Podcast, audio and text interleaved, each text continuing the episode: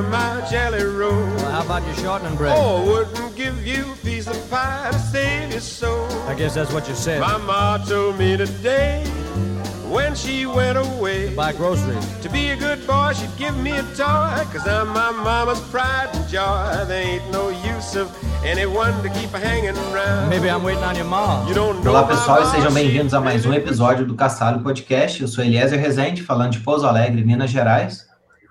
E eu sou Bruno Rocha, falando aqui de Guarulhos, São Paulo. Eu sou Og Maciel, mais uma vez, de Chapel Hill, North Carolina. Hoje, nosso convidado está por trás do canal Linux Tips no YouTube. Ele é especialista em DevOps, autor do livro Descomplicando Docker e, assim como Eliezer, um grande apreciador de cervejas. É com enorme prazer que o Cassalho Podcast traz para vocês o nosso convidado, Jefferson Noronha. Bem-vindo, Jefferson. Se apresenta aí para o pessoal, por favor. Boa noite, todo mundo. Um brinde para todo mundo aí, né? Boa noite, é um prazer aí. Muito obrigado pelo convite. É sensacional mesmo. É, porra, é uma honra. Meu nome é Jefferson. É, atualmente eu trabalho na Produba Santander. Lá eu sou entusiasta, evangelista DevOps, né? Também tenho a CodeOps, que é uma consultoria que visa a transformação digital. Tem o canal do YouTube no Linux Tips. Deixa eu ver, tenho lá, sei lá, uns 13 anos de experiência como sysadmin engenheiro aí de produção. Enfim, esse daí é o Jefferson, aí, que gosta de uma boa IPA, pai de três lindos filhos, e tamo aí. Isso aí, bacana. Eu fico aqui na minha lager mesmo, que eu sou fraquinho. Gosto da cerveja mais adocicada, sabe? Mais fraquinha. Mas vamos nessa. Antes da gente partir aqui para as perguntas, vamos dar só uns recados rápidos para a galera aí que acompanha a gente aí, que curte Python. É, não só Python, né? Mas é, só para lembrar o pessoal que semana que vem tem o TDC São Paulo, né? TDC é um evento sensacional que acho que é um dos únicos eventos que junta aí, sei lá, várias comunidades. Acho que é mais de uma dezena de comunidade que junta lá, tanto de negócios como de linguagem de programação, tecnologias. Então é um evento muito bacana, né? Então, para quem vai no TDC, só para dar aquele alô, lembrar a galera aí que, que algumas trilhas ainda tem é, vaga. E provavelmente, né, ouvi dizer, diz a lenda, que eu vou ter uns adesivos do Castalho lá no TDC.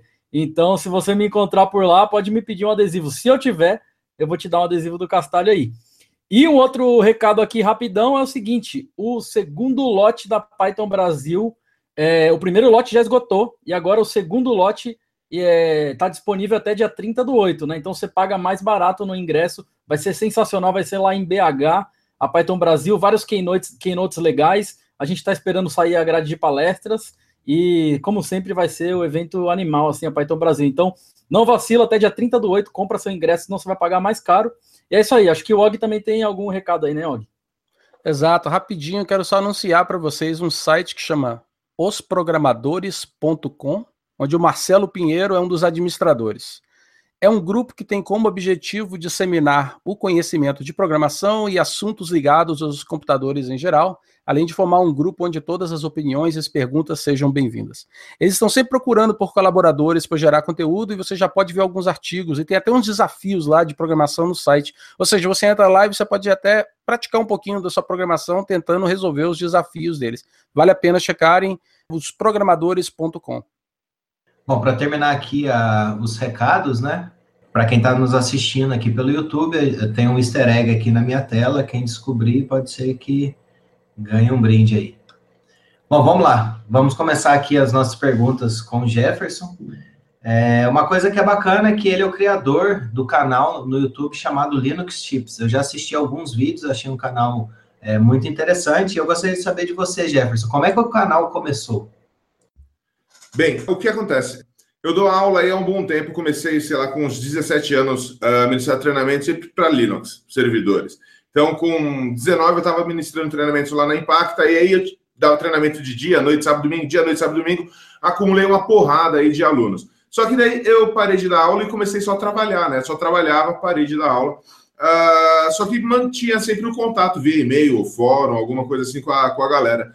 E aí tive a ideia de fazer os vídeos, começar a fazer o vídeo e divulgar, porque eu não tinha mais tempo para dar aula mesmo, tipo, sei lá, à noite aí nos treinamentos, por aí. Só que eu queria manter o contato, porque eu gosto de ministrar treinamento, eu acho legal uh, dar treinamento, certo? Uh, daí foi, eu acho que foi essa, essa, esse foi o gatilho. Comecei a fazer de brincadeira, estava trabalhando lá no Walmart.com ainda na época.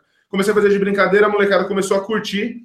Aí eu comecei a arrumar uma desculpa, né, para tomar cerveja, porque antigamente eu saía para tomar cerveja, a minha esposa pegava e reclamava, então agora eu tomo cerveja para fazer os vídeos, é uma boa, é uma boa, é um bom incentivo, né? Então eu gravo uh, para fazer uh, para tomar cerveja. E um outro, um outro problema foi o seguinte: eu comecei muito cedo, acho que uh, todo mundo aqui começou muito cedo, uh, e o problema com o inglês, assim, de quando, quando você se depara com tecnologia, eu acho que, pô, às vezes, dependendo da estrutura da pessoa, acaba desmotivando né, ela a seguir com a área, estudando e tudo mais. Uh, e eu tive essa dificuldade lá com meus 15 anos de procurar documentação para Linux, já era escasso. E, e, em português ainda, não manjava porra nenhuma de, de, de inglês, né? Já muito pouco uh, ou quase nada, uh, penava. Então, a ideia também do canal é trazer alguma coisa uh, dos eventos que eu, que eu acabo visitando, ou então de tecnologias que eu mexo no dia a dia em empresas aí de internet, fazer vídeos que ainda não tem em português.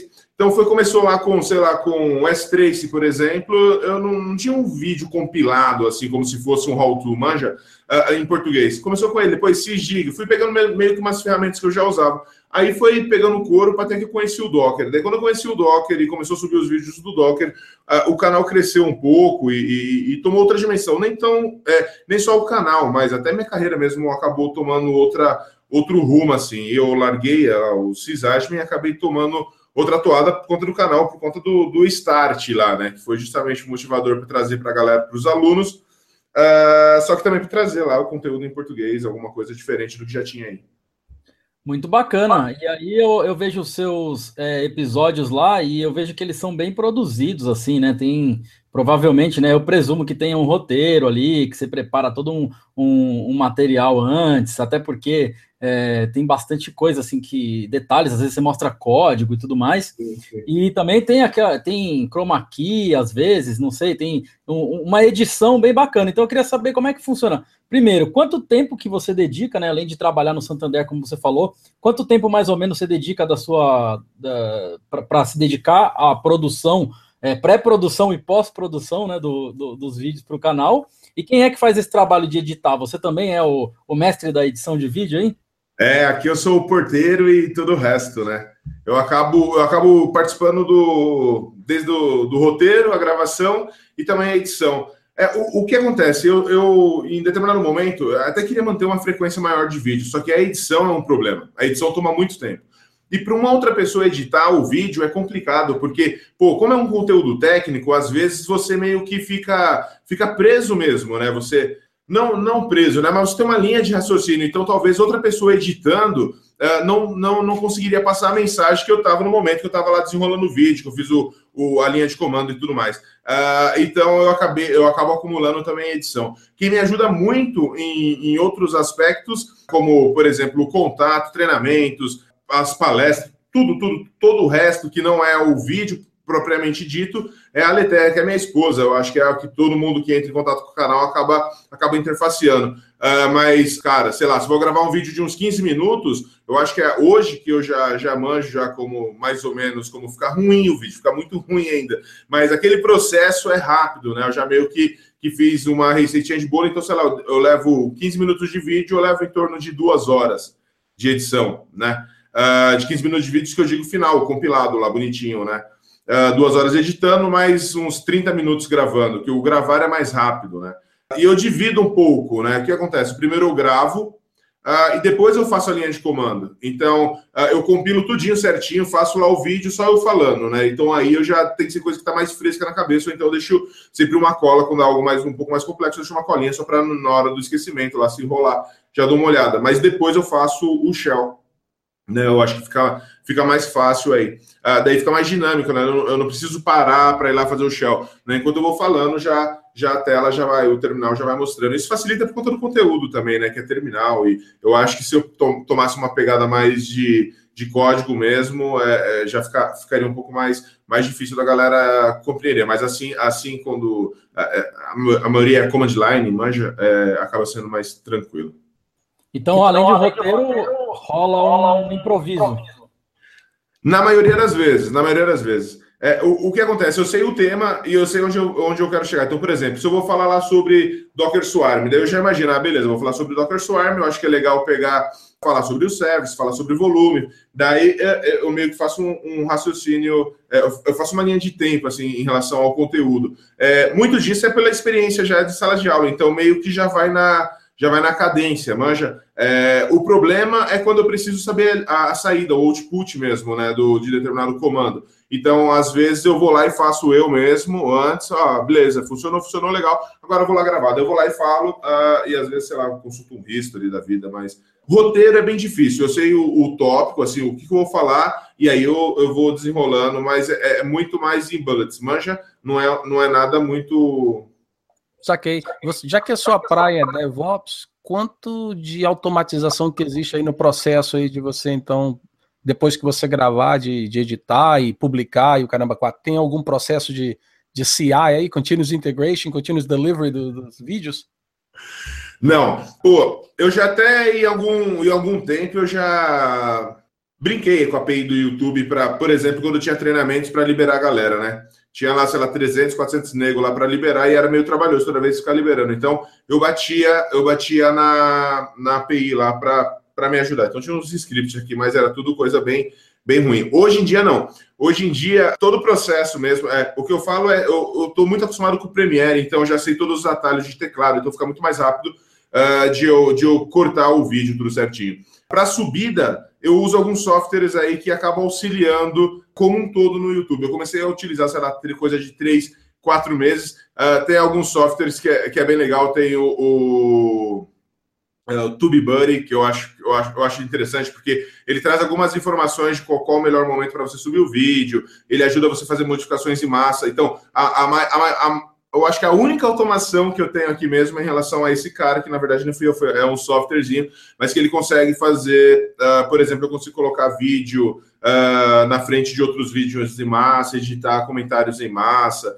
ver algumas informações uh, de uma forma mais tranquila do que eu ficar toda hora batendo na API ou coisas do gênero assim. Mas antigamente eu era mais animado, eu estava construindo aqui um aqui para ficar batendo e tentando de alguma forma administrar o canal, mas é, acabei largando mão. Eu sou para essas coisas, é casa de ferreiro espeto de pau, né, cara? Esse, esse, aqui em casa o vídeo né, tem isso aí, é manual. Bem, então eu estava te perguntando isso aí porque nós vimos, né, que o Linux Tips, o seu canal no YouTube, ele tem uma, uma certa identidade própria, né? A gente notou que parece, para nós parece, o formato do canal, o modo de edição, o seu próprio jeito de falar são bem característicos. E é um formato que aparentemente deu certo, já que você tem 12 mil pessoas acompanhando o seu canal lá no YouTube.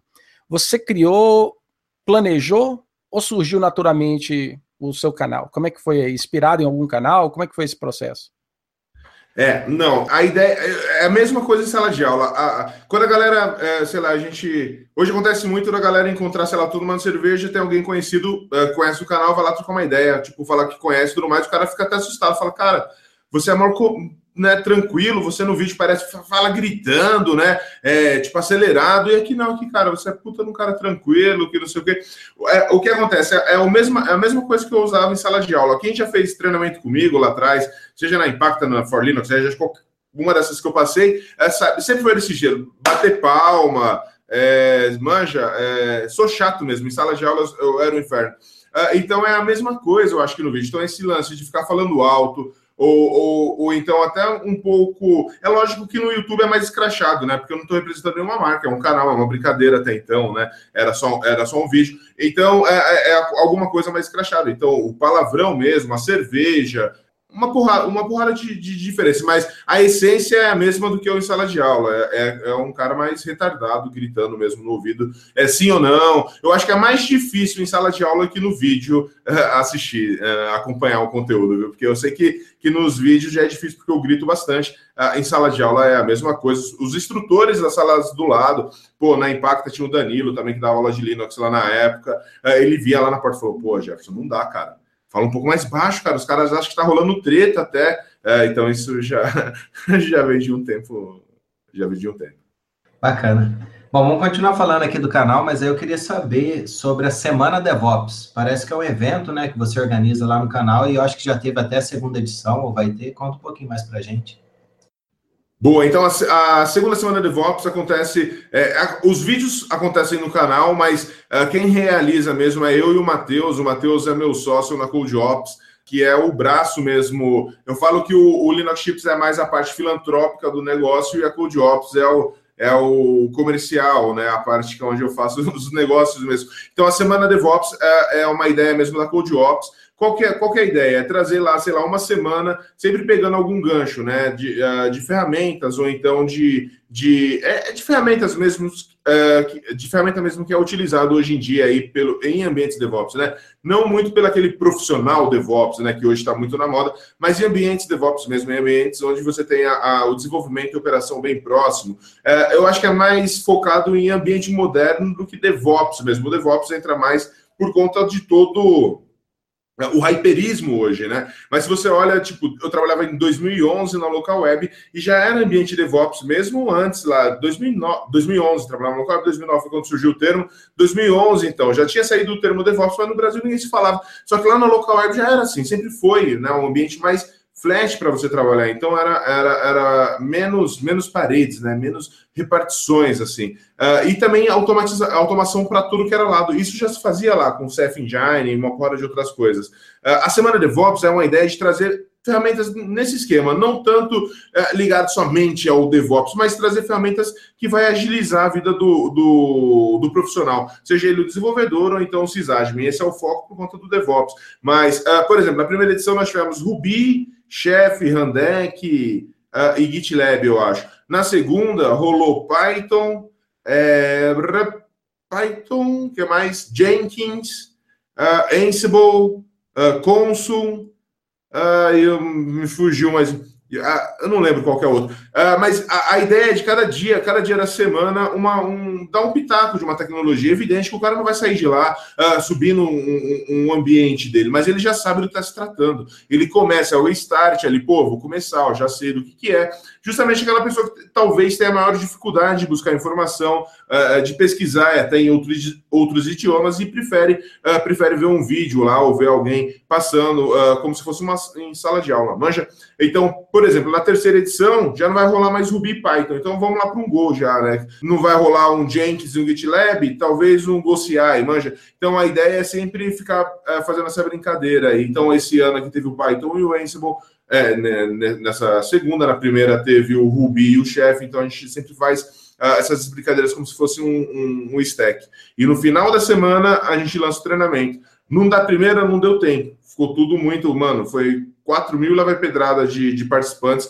Foi bem legal, mas não deu tempo de montar o, o treinamento no final. Nesse rolou. Então, no final da semana, teve é, rolou toda uma campanha. Então, Uh, vai começar agora no começo do, de agosto uh, o treinamento de é, um full stack né, de ferramentas DevOps. Então, justamente como se fosse um compilado dessas duas semanas uh, num treinamento só é, online e tudo mais. Então, a ideia da semana DevOps é essa: fazer uma semana de conteúdo totalmente gratuito e lá no final a gente brinca com, com treinamento ou algo do gênero. Né?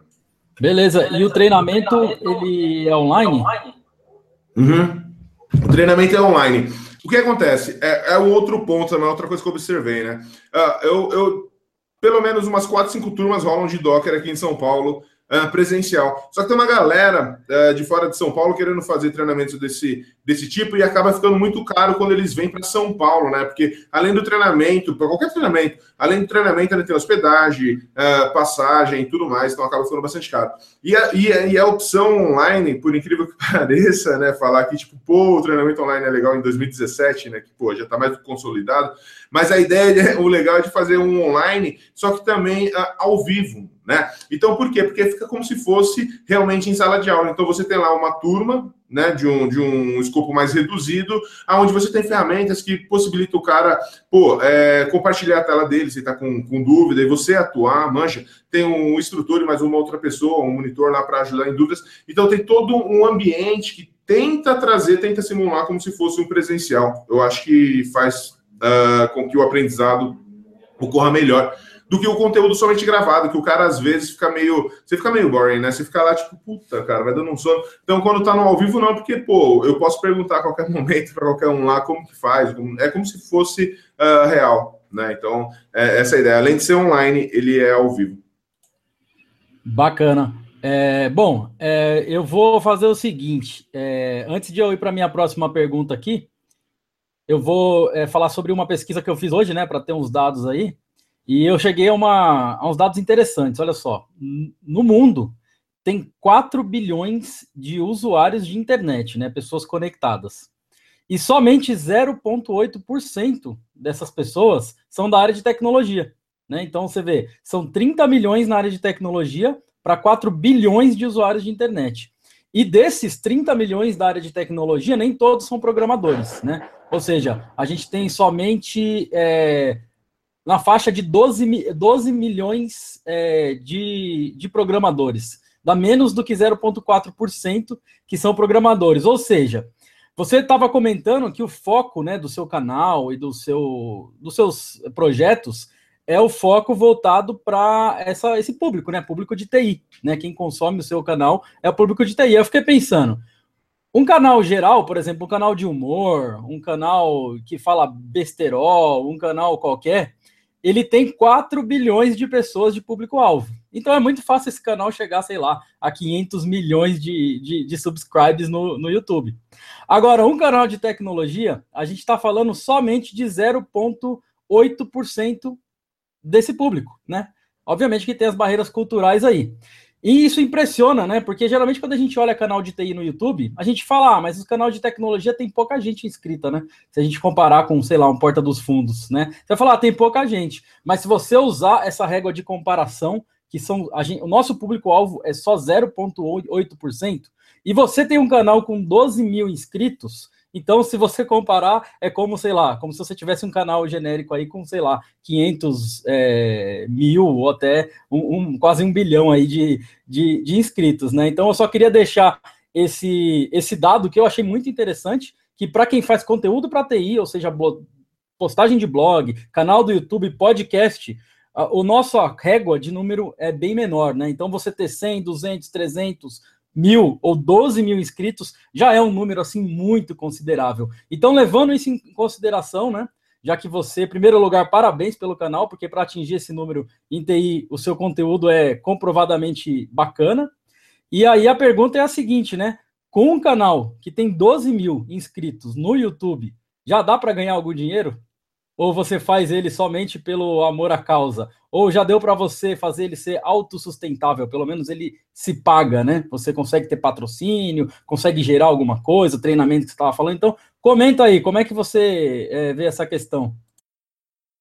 Boa. Uh, o, o, que acontece? Uh, pô, obrigado, é legal. É legal saber, porque o, o canal ele é, um, é super nichado, né? É um nicho. Uh, é, é, bem específico. Primeiro começou com a galera de Linux, né, Sysadmin, depois com, com o pessoal do container, DevOps. Pô, e você sente que, que é um conteúdo que a galera assiste mesmo quando você acaba sendo, é, sei lá, vou na rua tomar breja, que não tô falando, a galera tromba. Em evento, a galera tromba também para falar a mesma coisa, para tipo, pô, que legal, para falar das brejas. Pô, isso é legal. Quando você olha no número só 12 mil, eu falo para minhas filhas. As minhas filhas assistem YouTube mais do que TV. Eu acho que é, é, é o SBT delas. E quando ela quantos, quantos, quantos inscritos, pai, você tem? Fala 12 mil, ela. Pô, porque tal de Resende Evil tem, sei lá, 4 milhões. É um moleque que fala sobre Minecraft. Uh, mas, mas é diferente, né? Justamente, você olha uma Kéfera da vida, é um absurdo, cara. Mas estão uh, mandando filme forte. Em relação à grana, não né, em relação a somente o YouTube, não, ele não vira uma grana. Uh, somente o YouTube, para você, é, o que você recebe pelo AdSense hum, hum, é, é, é, bem pouco, sei lá, eu recebo uh, 100 doletas por mês, vai. Ele se paga, né, se paga pelo pouco que eu faço, né, de publicidade, sei lá, ou alguma coisa, alguma ferramenta que eu acabo investindo, né, mas não, não, não é um, um, um valor, uh, né, considerável. Mas tudo que ele traz, sim, tudo que ele trouxe, uh, trouxe bons, bons valores. Então, por exemplo, eu tenho treinamento. O treinamento, quando some o treinamento de Docker online, é 32 pessoas, e um dia já era. Uh, treinamento presencial, mesma coisa, 16 pessoas, 14 pessoas, não lembro. É, um dia já era. Quando vai em, em algum rolê ou qualquer coisa, o que você tiver, a galera consome, pede, quer cada vez consumir mais, manja. Então, se você explora bem o, o o ecossistema todo, pô, assim, é, é bem rentável. Cara, é, é, bem rentável mesmo, mas é porque eu, eu procuro vender na escala e não no, no, valor. Então, se você olha um curso de Docker meu, uh, pô, vendi mais de 600 a 300 reais. Então, não é caro, é barato, é um treinamento uh, cumprido. No ao vivo, não, o valor um pouco, é um pouco diferente, mas também não é caro, é tipo 500, 600 reais. Manja, é justamente para ser barato, para vender uh, em quantidade. Porque eu acredito muito na forma como eu ensino, manja. Então, eu acredito muito quando a pessoa tem um contato, é, ela acaba passando para outro, para outro, para outro. É, é, a ideia do tiozinho que vende o x-salada dele a um real. Ele vende 300. Uh, não, eu não quero vender uh, 10 de, de 30, mas eu, eu quero mesmo. Que, que era até a ideia inicial do canal, né? Que é passar o conhecimento. Então, se é para passar o conhecimento, uh, no valor acessível. Só que esse valor acessível não, não transforma o curso, mesmo porque eu não tenho quase custo nenhum para produzir o curso, o curso, é somente eu mesmo, uh, a gente, né, da Linux que, tá, que acaba trabalhando. Uh, o conteúdo dele não. O conteúdo é, é, é, muito recente. Então, do Docker, por exemplo, o cara vê as últimas versões do Docker, 1706. Ele sabe o, que foi lançado na DockerCon, que eu estava lá para ver, manja. Então, eu tento passar sempre esse benefício. E a galera que já fez o treinamento, sei lá, seis meses atrás, sai vídeo novo, ele recebe, então é vivo. Então eu, tenho, eu tento fazer uh, uh, um esquema meio que diferente. Então isso faz com que quando eu lanço um treinamento, a galera que já faz parte desse, desse ecossistema já vai lá e já fecha na hora. Então é, vende muito rápido, manja. Mas é porque eu me preocupo muito, então talvez por isso que eu não queira, sei lá, crescer muito em relação aos treinamentos, de tipo colocar mais gente para dar treinamento e tudo mais. Não, eu penso em, em seguir assim é, é pequenininho. Tudo que for muito grande vai para Code Ops. Tudo que eu precisar passar que for diferente aí do, do que esse, essa ideia do, do varejão do, do, do X-salada de um real, vai para Code Ops. Daí é um outro, um outro lugar que tem um sócio, que daí eu tenho que prestar contas para uma porrada de gente. Então é um pouco diferente. Mas na Linux Chips eu penso sempre em manter essa, essa, essa, essa linha. Pelo YouTube não é, é autossustentável, mas se você explora o ecossistema, e eu não exploro tão bem assim, uh, por exemplo, podia ter uma loja, coisas assim, né, para vender camisetas de, de, uh, de nerd, pô, eu gosto, eu vou lá para fora, eu me acabo de, de, nos eventos de pegar camiseta, pô, tem uma porrada, e aqui, aqui ainda não tem tantas, tem, tem vários, mas não como lá, de ferramentas, pô, eu quero ver camisetas aqui de, sei lá, de um Kubernetes da vida, eu quero ver de, é, manja, sair um pouquinho do óbvio de Java, dá um, dá um pouco de sono, assim, né? Eu acho que é isso. Pô, bacana. Eu vou lembrar para o pessoal aí que talvez que não chegou no comecinho da gravação, mas aí o Bruno vai estar tá lá no TDC em São Paulo e vai ter adesivo do Castalho Podcast. Procura ele, tira uma foto puxando a barba dele e de repente ele te dá um, um adesivo aí do Castalho Podcast. Agora eu quero saber o seguinte: nós ficamos sabendo que no, no Linux Tips vai ter um, um meetup em São Paulo com palestras e tal. Eu queria que você falasse um pouco sobre esse evento para a gente e para o pessoal que estiver escutando e tiver afim de, de aparecer por lá. O que, que vai ter por lá? Boa. Uh, uh, o Meetup eu acho sensacional. Eu conheci o Meetup uh, não faz muito tempo, eu acho que, sei lá, uns dois anos no máximo, assim. e foi num de Docker, eu acho, aqui em São Paulo. Eu acho sensacional, achei sensacional, porque são as empresas abrindo um espaço para a comunidade ir lá e falar. Pô, é, é, sensacional, porque não é patrocinado, manja. Eu, eu fico um pé atrás quando eu vou em eventos que é muito patrocinado, manja. É, é no, no, no, palco principal é o Diamond, né? O patrocinador. É, é, eu pego um pouco mal. E quando você vai no Meetup, não, cara, é da comunidade para a comunidade. Eu acho, eu acho isso sensacional. Uh, e a galera, uh, sei lá, é, fui palestrar no, no, no, do Docker, fui no da AWS também algumas vezes, e o Danilo da AWS falou, mano, por que você não sobe o meetup aí do, do Linux Chips? Eu acho que ia ser legal, pô, falar de containers aí, eu acho que, que seria legal. E aí foi startou aquilo. Daí eu chamei o Danilo também de lado, falei, ô, oh, me ajuda a organizar aí que vamos subir? Daí ele falou, ah, vamos. Daí eu chamei o Danilo, uh, tem também uh, ex-aluno, o Guilherme, o Matheus mesmo, que é meu sócio da CodeOps, também tá, tá, tá ajudando. Uh, e a ideia do Meetup uh, é trazer conteúdo da mesma forma relevante, e dessa vez é como se fosse um capítulo de containers. Então, para não puxar sardinha para o Docker, uh, que eu puxo bastante ultimamente até, mas para não só puxar sardinha para o Docker, então uma palestra sobre Docker e a outra de Kubernetes. Evidente que no Kubernetes eu também uso o Docker, mas é o orquestrador, um vai ser o Docker Swarm e o outro vai ser uh, o Kubernetes. Então, a, a ideia, e, e, quem vai falar de Kubernetes é um cara que, porra, manja muito. É o Diogo e o João, que são da GetUp. Uh, uh, sensacional, os caras conhecem muito sobre containers, estão mexendo bastante tempo com, com OpenShift, Kubernetes, os caras comem com farinha. E, e, e, eu vou falar sobre o Docker Swarm do, do Services, né? E o legal do Meetup, gratuito, vai ter lá um, um, um coffee break para a galera comer alguma coisa e também fazer né, a, a, o networking. E eu estou vendo lá com uma Kombi, manja aquelas Kombi de cerveja? Tem umas Kombi aqui em São Paulo de cerveja, ver se estaciona uma lá na frente, cara. Estou tentando fazer, fechar uma parceria com os caras, ainda não vou, né? Mas a ideia é que tenha também uma cervejinha lá na frente, lá de, de, de alguma forma. Então, vai ser legal, vai ser legal. Ah, vai ser no Google Campus, desculpa. Vai ser no Google Campus São Paulo, uh, aqui na, no Paraíso, pertinho da Paulista. Pô, é um auditório sensacional, cabem lá 110, 100 pessoas, alguma coisa assim. É, vai ser bem legal, vai ser bem legal mesmo. Oi, vocês poderiam colar lá, quem é de São Paulo aí, poderia colar lá, hein? Seria, seria uma honra aí, meu, colar lá. Bom, questão de coisa que você falou, inclusive a Kombi de cerveja, é bem capaz que eu dê um pulo lá, sim. Bom, a gente estava falando aqui, né, do, do, canal seu do YouTube, o, o Linux Chips, e aí agora você comentou, né, você falou que você é DevOps, você falou que esse termo surgiu há pouco tempo. É, bom, apesar de ser pouco tempo, acho que aí o pessoal já deve conhecer, mas para quem ainda não conhece, expliquem para a gente é, o que, que seria DevOps. Boa. Uh, então, o DevOps, a, a, primeira vez aí, né, eu acho que a, a, vai o primeiro talk falando sobre DevOps foi lá em 2009 com o pessoal do Yahoo na Velocity, né? É um evento foda que acontece em Nova York, na Califórnia também, se eu não me engano. Ah, é, é, bem legal. Aí surgiu lá e foi com uma galera do ágil mesmo, né? Uma, uma galera do uh, ágil mescla sysadmin lá da vida. Só que uh, aqui no Brasil, principalmente, de 2015 para cá, 2014, 2015 para cá, o negócio ficou muito forte e agora dominou. Agora não tem nem como, até mesmo o, o setor financeiro, bancário, tá, tá indo para esse lado, né? Tá indo para o lado não só do DevOps, como de automação mais ágil, né? Mas o que é o DevOps? A galera fala muito de DevOps, você vai ver lá no, no LinkedIn, tem lá, sei lá, engenheiro DevOps coisas do gênero. Uh, eu, eu não acredito muito na carreira DevOps, né? Se bem que eu estou lá como evangelista DevOps, né?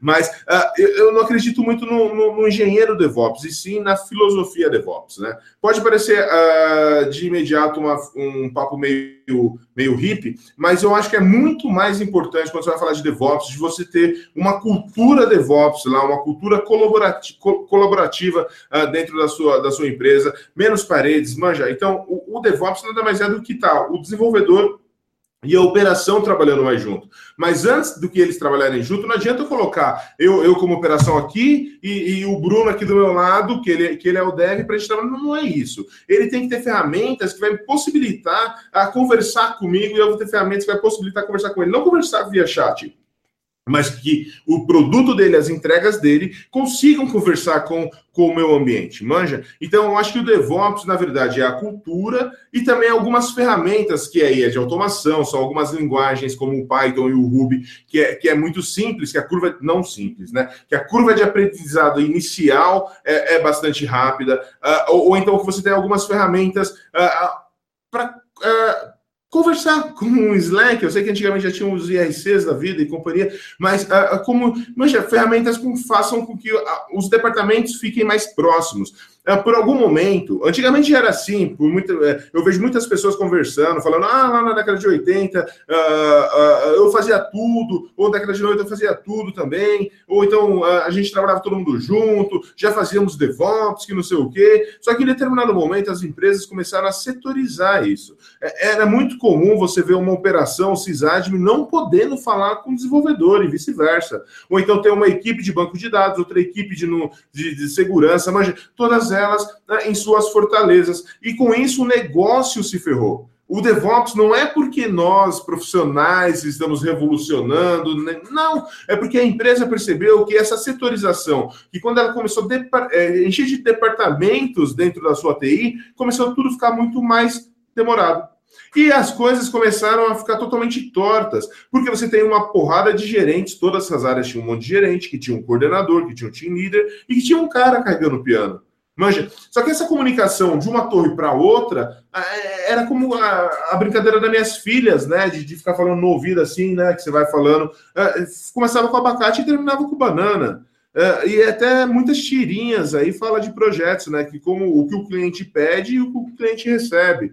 Eu acho que então o DevOps nada mais do que é a cultura e você aproximar novamente as equipes e fazer com que a TI seja uma só, que você tenha ferramentas uh, colaborativas entre elas, né? Então, que o desenvolvedor consiga codar, comitar esse, esse código dele aí, né?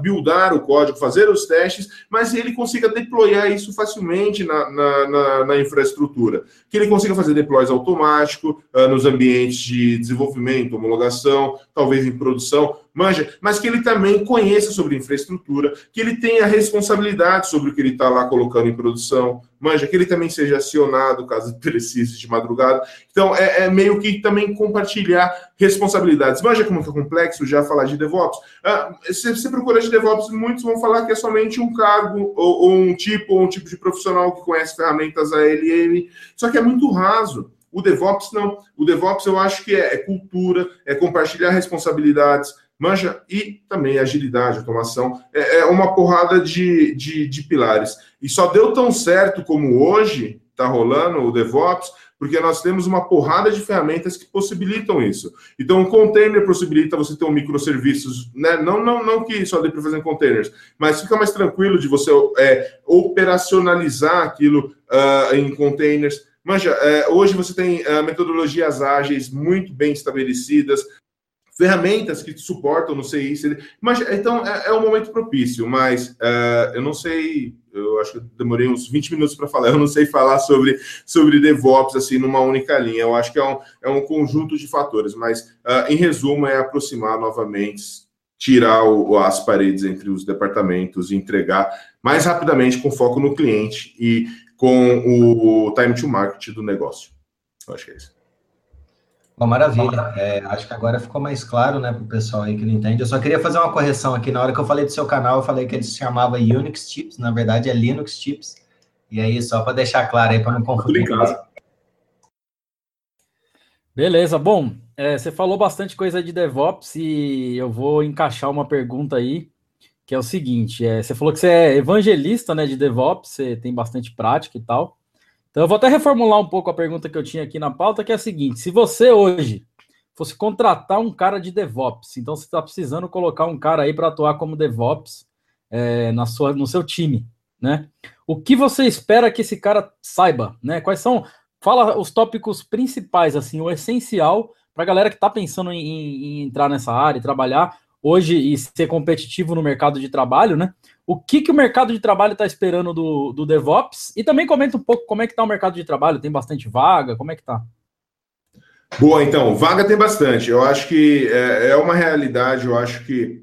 Uh, não, não, só na minha empresa, mas eu acho que em geral. Porque o que acontece? Tem bastante vaga, mas não tem um profissional ainda. Uh, pode parecer meio clichê, mas não tem um profissional qualificado mesmo para esse novo cenário. Justamente. Uh, porque nós estamos, eu acho que na virada, né? Nós estamos mudando de era agora, né? É, então, nessa virada é, é, é, normal, eu acho que esse gap aí de profissionais e a, e a galera uh, se capacitar novamente, né? Mas o que, o que é necessário hoje em dia, eu acho que é, linguagem de programação, seja ela é, scriptada ou é, tem que ter, tem que ter alguma, tem que sair do shell, uh, até para facilitar a vida e para você conversar melhor com, com o dev e o dev conversar com você uh, e automatizar suas tarefas, né? Para que você possa automatizar suas tarefas. Uh, então, seja um Ruby, um Python, não sei, um Go.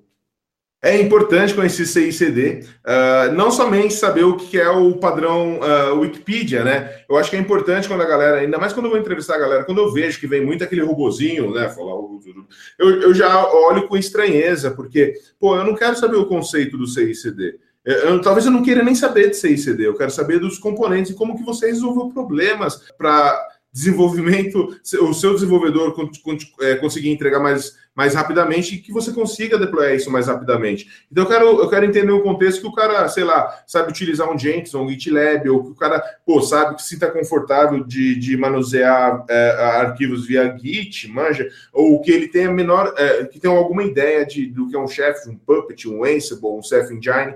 Pô, um cara que está com, com essa pegada, eu acho que tem vaga tem vaga em qualquer lugar, cara. O cara conhecer é, esse stack, ou conhecer pelo menos uh, algo, uh, mesmo. não estou falando nada de, de avançado, intermediário, básico para intermediário, tem uma boa posição e está bem remunerado. Mas eu acho que é, hoje é, são as principais ferramentas aí por conta dessa tal de transformação digital. Né? Então você sempre vai precisar, é um stack meio que default, né? De você ter um Git, de você ter um Jenkins, um GitLab, uh, de você ter um chefe, um Puppet, um Ansible, de você ter um Handek, de você manja é, de, de todo mundo conhecer uma, alguma linguagem. É, eu acho que é o, é o, é o básico para hoje. Mas o profissional mudou hoje de tecnologia. Não é mais não, não é mais aceito aquela ideia de você falar assim, não, esse cara é muito bom. É só você colocar um prato de comida por debaixo da mesa aí, debaixo da porta, que olha, ele trabalha com uma beleza, ele não se relaciona bem com pessoas, mas olha, ele coda que uma beleza, é só colocar ali que ele trabalha. Né? Porque hoje a TI está muito perto, do, muito perto do negócio. Então, se você não conseguir se relacionar, se você não conseguir entender o negócio, se você não conseguir entender o tempo do negócio, você vai ficar para trás. Não adianta mais você não ter um bom uh, um, um soft skill, né? É, é, pô, empatia que está muito na moda é, é, outro é o hype do momento, mas pô, empatia é fundamental hoje em dia. Manja, então, a, além de você estar tá lá no, inscrito no curso de Docker, num curso de Go, no curso de Python, uh, você também precisa, sei lá, tirar um tempo para fazer um coach para melhorar algum aspecto de, é, de comportamento ou para que você consiga ser mais assertivo na sua comunicação, fazer um PNL da vida. Manja, é importante, meu, se meditar, faz um yoga, sei lá, faz o que diabo for. Mas é, além do técnico, hoje você precisa do soft skill, você precisa se relacionar. Você precisa entender o negócio, você precisa entender o negócio da onde você está trabalhando. Não adianta ser um bom administrador de containers. Eu preciso ser um bom administrador de sistemas para o meu negócio. Eu, eu, eu acho que, que uh, são, são, são pontos importantes para o novo cenário hoje, né? Para o novo mercado, né? Além do, da, das suas habilidades técnicas, também tem suas habilidades uh, de comportamento, de comunicação e tudo mais.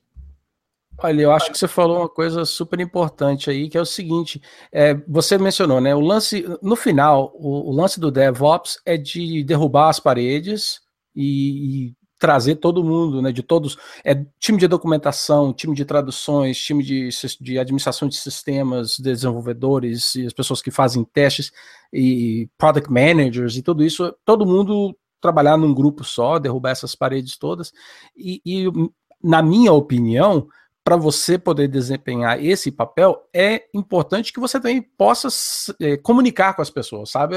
Né, ser bem. A palavra que eu gosto de usar é que você é. Uh, como é que fala? Estou tentando traduzir aqui do inglês aqui, mas é que você é, é, diplomata, tá legal? Então você tem que ter uma diplomacia bem bacana de saber trazer as pessoas e unir elas e tudo mais. Então eu assino embaixo, concordo plenamente. E tanto que o, um dos maiores critérios quando eu contrato alguém para trabalhar lá com a gente na Red Hat, não é nem tanto se a pessoa sabe programar em Python, não é tanto se a pessoa sabe como que faz automatização, mas são os soft skills que para mim são muito importantes. E claro que entusiasmo, essas coisas também valem para caramba. Eu vou aproveitar então aqui o gancho, que é o seguinte: o, o Cássio Botaro lá no nosso chat, ele estava fazendo, ele fez uma pergunta, que é o seguinte: na entrevista que nós fizemos com Rodolfo Eckhart, que foi no episódio 98, o, o Rodolfo falou para gente sobre o SRE, SRE, que queria evitar usar Ops Devs, né? O, o DevOps. O que, que você acha disso? Eu não entendi muito o contexto que ele, que ele pegou e, e fez a, que ele é, não acha interessante. Você, você repete aí para mim, eu não, não, entendi muito o contexto. Porque, o que acontece? Hoje eu acho que o SRE aí da vida, uh, ele acaba sendo meio que um profissional DevOps mesmo, né? Ou o termo né, que é usado para o profissional DevOps, que nada mais é do que o profissional que está lá segurando a operação dele, né? Uh, e muito desse cara que está segurando a operação dele, ele já conhece muito bem uh, ferramentas de automação, já conhece muito bem alguma linguagem de script ou, ou, ou coisa parecida. Manja, as ferramentas desse sentido profissional DevOps são muito equivalentes, ao meu ver, com o SRE. Só, só não entendi o, o, o paralelo. É, eu acredito que a ideia é a seguinte: o, o SRE, né, como o Rodolfo explicou para a gente aqui no, no time dele lá no Google, né, ele faz parte hoje do. Ele era do time do YouTube, agora ele é do time do Google Flights, se eu não me engano. E a ideia do SRE lá é o seguinte: eles querem evitar a todo custo que exista ops, né? Ou seja, tem developers e o papel do SRE é monitorar e automatizar, ou seja, o, o, o dev ele clica, ele roda uma linha de comando e a coisa simplesmente acontece 100% automatizada com as ferramentas aí de orquestração que a gente sabe que tem várias, mas o objetivo do, SR, do SRE mais ou menos seria assim: a gente quer evitar que o cara tenha que abrir um shell e fazer alguma coisa, sabe? Evitar o ops, é só dev e a coisa funcionar lindamente e, e, e, é isso daí. Mais ou menos. Se eu captei bem a ideia, acho que era isso aí. Ah, faz total sentido. Mas é, eu acho que é um pouquinho. Uma, eu acho que a abordagem é um pouquinho só mais agressiva do que a ideia mesmo do DevOps, porque no final vai ser basicamente isso: é você trazer todo o poder para o dev, para o desenvolvedor, ele conseguir colocar lá no, no ambiente, seja ele produtivo ou não, uh, o seu código né, já em execução. Se para pensar, o, o papel do DevOps é justamente fazer toda aquela, aquela aquele pipeline, né, todo aquele conjunto de ferramentas funcionar e entregar o código do dev. Então, o dev codou lá, o dev não quer saber se ele vai colocar no data center sul ou norte, se vai precisar colocar mais uma máquina ou não, ele só quer rodar a aplicação dele, é, é um pass de tudo, né? Então ele vai lá e, e, eu acho que é a mesma ideia do, do SEO, e eu concordo com ele em relação a isso. Não que Ops vai morrer nas empresas, mas com certeza a, a, a, o, pra, o, o protagonista disso tudo será o Dev desde o momento da criação do aplicativo até no momento uh, de deploy em produção. Mas toda aquela, aquela camada, aquele colchão de sustentação da, da produção continua existindo de forma automatizada, de forma melhorada, resiliente, autorremediada, com o que vai fazer com é, eu, eu acredito né, que aconteça com onde produções que tenham 100 pessoas cuidando acabam acabe uh, caindo para 10 pessoas, por exemplo. Então, se eu tenho uma operação com 100 pessoas, uh, no, no final de uma do ambiente totalmente automatizado e autorremediado, esses 100 pessoas passem para 10.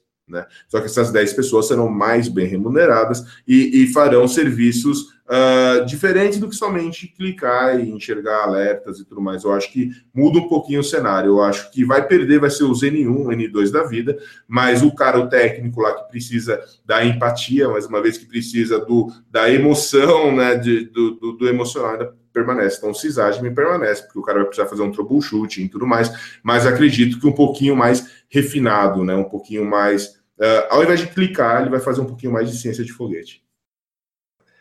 Bom, maravilha. Aproveitando aí o assunto de DevOps, né? É, tem um livro que você escreveu chamado Descomplicando Docker. Então, aí eu queria aproveitar, é, pedir para você é, dizer por que o Docker é importante para DevOps. Boa. Uh, eu acredito que o Docker é importante para o DevOps pelo seguinte: uh, imagina só, a gente está falando do momento que eu preciso pegar o meu desenvolvedor e aproximar ele da minha operação, a operação do meu desenvolvedor. Agora imagine eu dando uma ferramenta para o meu desenvolvedor, que é o meu Docker Compose, onde o desenvolvedor vai conseguir colocar uh, as características do container dele, que ele fez lá no Dockerfile, na imagem dele, então já está lá é, bem justa para a aplicação dele, tá? É uma camada é, bem insignificante, vai de ferramenta do sistema operacional, mas o core é a aplicação dele. Só que ele tem em mãos um Docker Compose, por exemplo, que ele consegue subir todos os, os, componentes da aplicação dele, não somente a aplicação, o stack inteiro.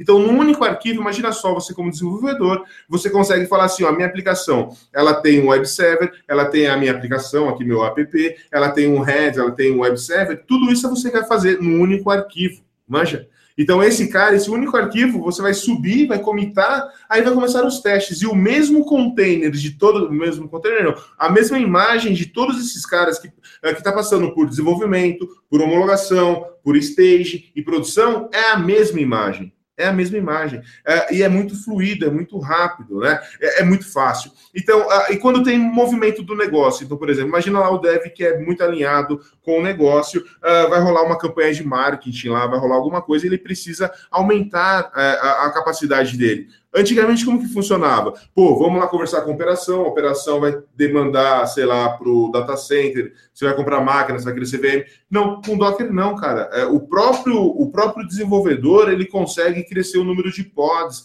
os números de containers que vai estar debaixo daquele VIP.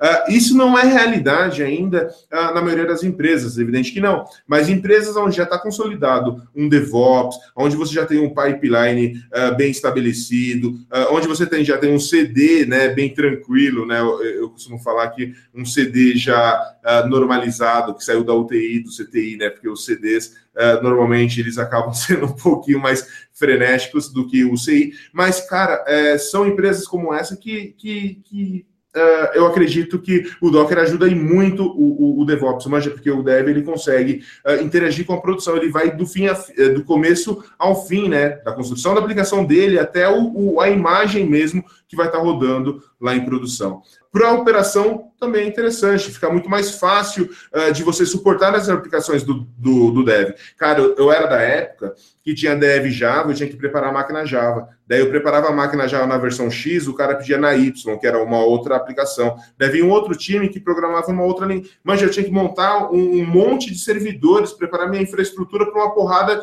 uh, de linguagens, é, uma diferente da outra. Manja, era um inferno ter que arrumar tudo que é biblioteca. É, com container não. Ah, você quer fazer em Go? Manda aí, cara. Ah, quer fazer em, em Ruby? Quer fazer, sei lá fica tranquilo, porque para mim é indiferente, é só mais um quadradinho que eu vou estar tá, é, operando, né? É, é, evidente, cada um com a sua característica em relação a logs, o consumo de CPU, de memória de recursos, mas, cara, são quadradinhos ali que eu tô tudo igual, não preciso me preocupar se é Java. Não, tá lá rodando, a sua aplicação tá lá rodando, manja. Eu acho que, não sei se faz sentido, mas eu acho que dessa maneira, eu acho que container acaba ajudando sim no DevOps, cara. É, eu quero até adicionar um comentário aqui, que é o seguinte: uma coisa que parece que muitas pessoas ainda não, não entendem, até mesmo aqui nos Estados Unidos, é o lance que o Docker, no exemplo que você citou aí, é uma forma também de você é, diminuir a, eu não sei como é que fala isso em, em, português, mas a entrada, né? Você quer diminuir essa, essa barreira que existe de entrada. Então, é, você precisa de uma máquina para ter seu negócio, está aqui. Você precisa de 50, está aqui. É, é, assim. E muitas vezes em outros lugares que você trabalha, você é o cara que tem que ir lá e tentar descobrir como é que eu vou montar essa máquina, como é que eu vou criar essa, essa virtual machine, vou eu que vou ter que instalar na UN e tudo mais. Aí eu errei uma coisa, pô, aí tem que começar tudo do zero. E será que eu consigo pegar 50?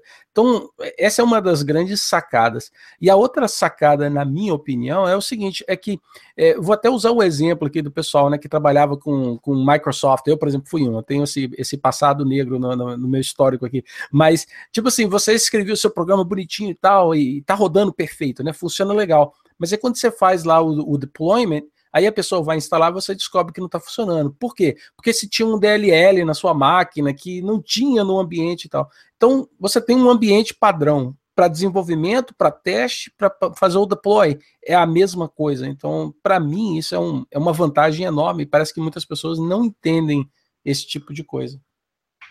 Boa, e por falar nesse negócio aí de não entende, já vai linkar aqui com a minha próxima questão, né, da, da pauta, que é o seguinte, é, esse é um assunto que é um pouco polêmico, principalmente na comunidade Python, né?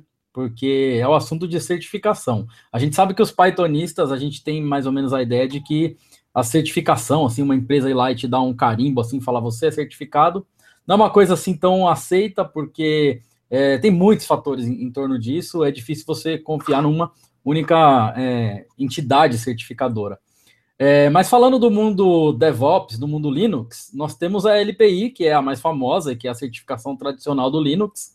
E na, no dia 20 do mês passado, dia 20 do 6, eles anunciaram ó, a LPI-C-OT, DevOps Tools Engineering, que é a nova certificação da LPI. para DevOps, onde o cara vai aprender container, orquestração de máquina virtual, é, ferramentas de automação tipo Ansible, Puppet, esses negócios todos e como que essas coisas todas é, funcionam, inclusive ferramentas, né, que podem servir para fazer essa orquestração.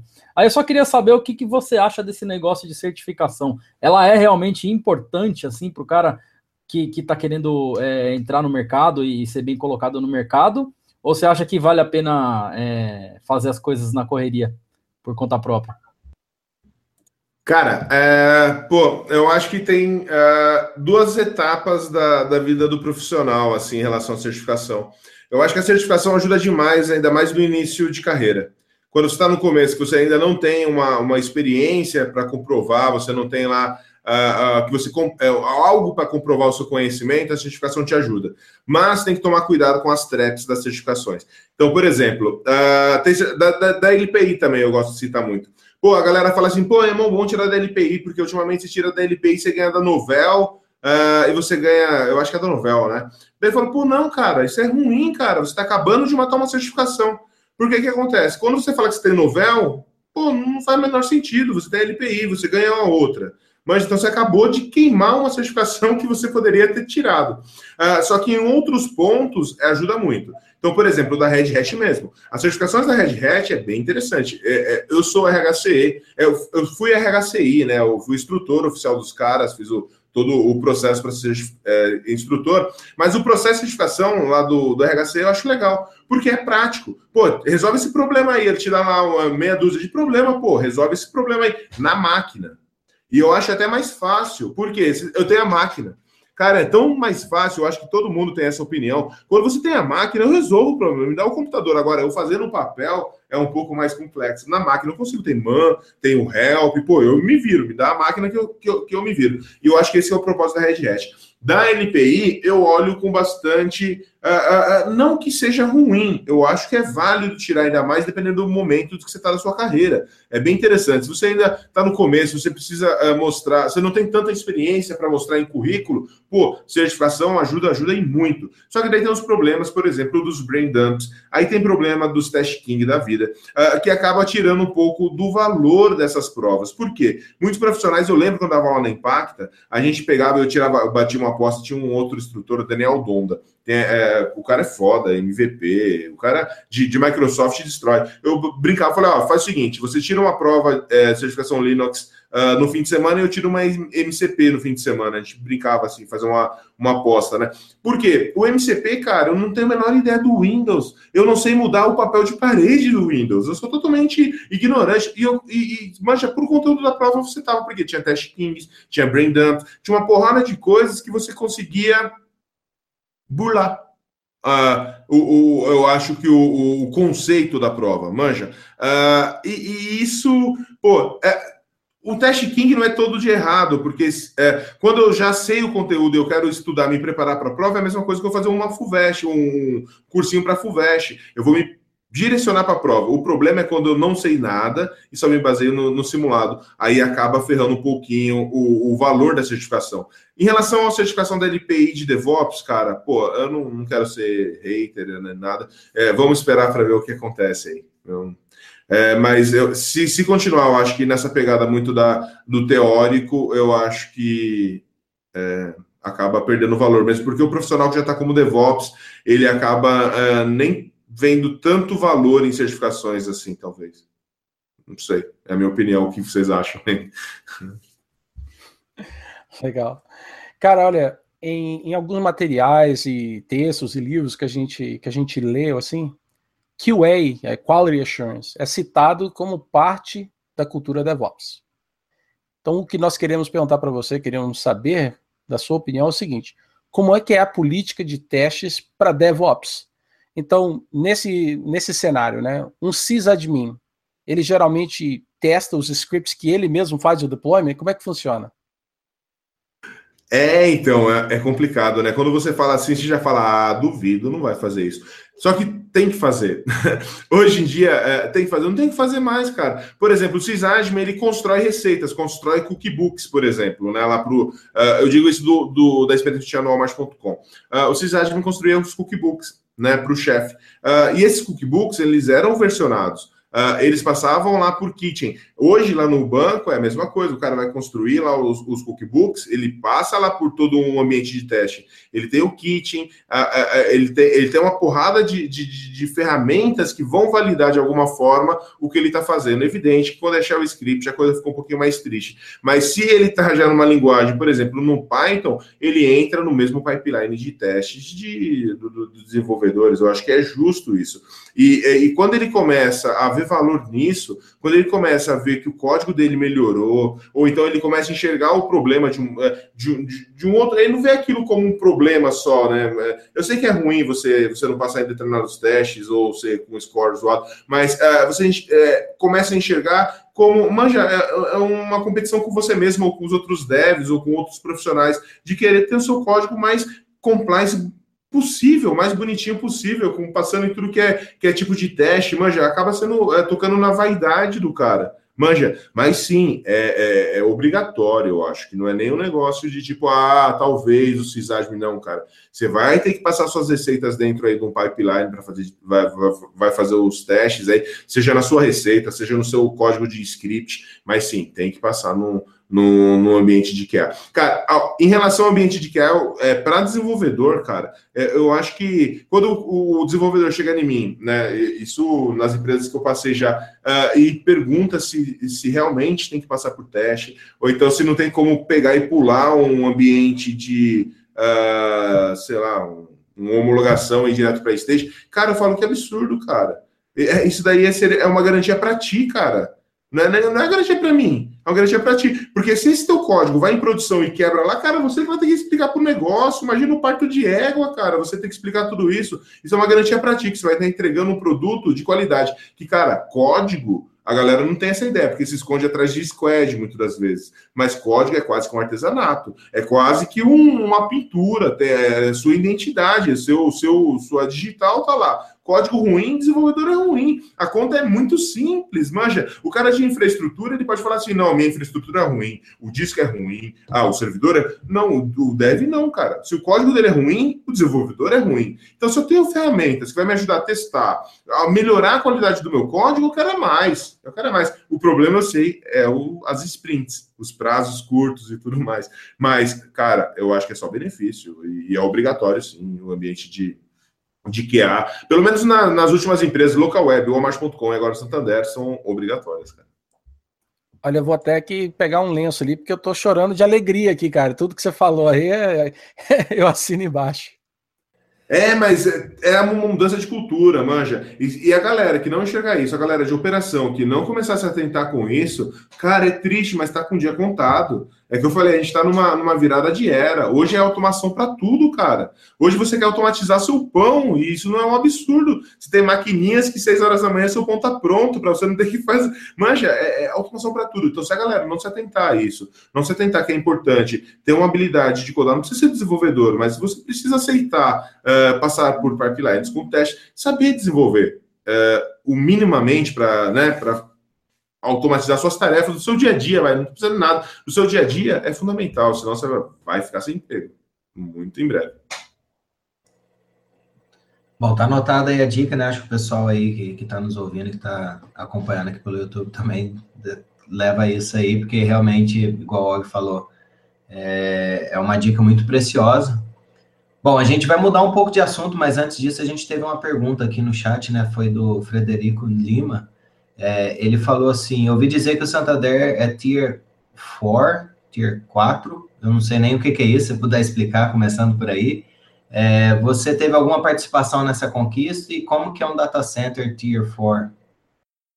Boa, é, é verdade, é, o data center, ele, ele é o Tier 4 aí, uh, pô, eu, eu acho que do hemisfério sul, cara, é o único.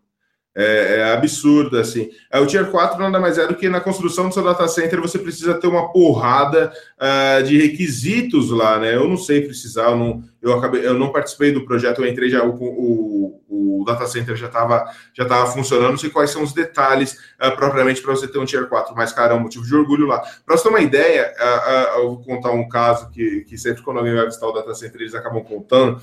se eu precisar, em, alguma, em algum, por algum motivo, uh, aterrar determinado pedaço lá do, do terreno, eu não posso pegar terra de fora e colocar lá dentro eu tenho que fazer um buraco no próprio terreno, pegar terra e colocar é, para aterrar por conta de, de, de, normas ambientais, ecológicas que ajudam no Tier 4. Mas, cara, é um data center gigantesco, uh, suporta queda de avião, para você ter uma ideia, dizem, né? Não fizeram nenhum teste, eu acho que não, acho que não é nem de bom tom fazer um teste desse, mas dizem que uh, suporta queda de avião, é, não sei quanto é, de explosivo, pô, é, é, um puta de um data center foda, assim. A energia é quase que uma eletropaulo da vida, porque é, são do, é, é, animal. Eu não sei os detalhes, eu até nem vou falar para não falar besteira, né? Porque se o cara sabe que é o Tier 4 e já tem uma ideia de data center, eu posso me enrolar bruto aqui, mas é um data center animal, cara, é animal, sim, e é Tier 4. Eu acho que é o único do hemisfério sul. Bem foda.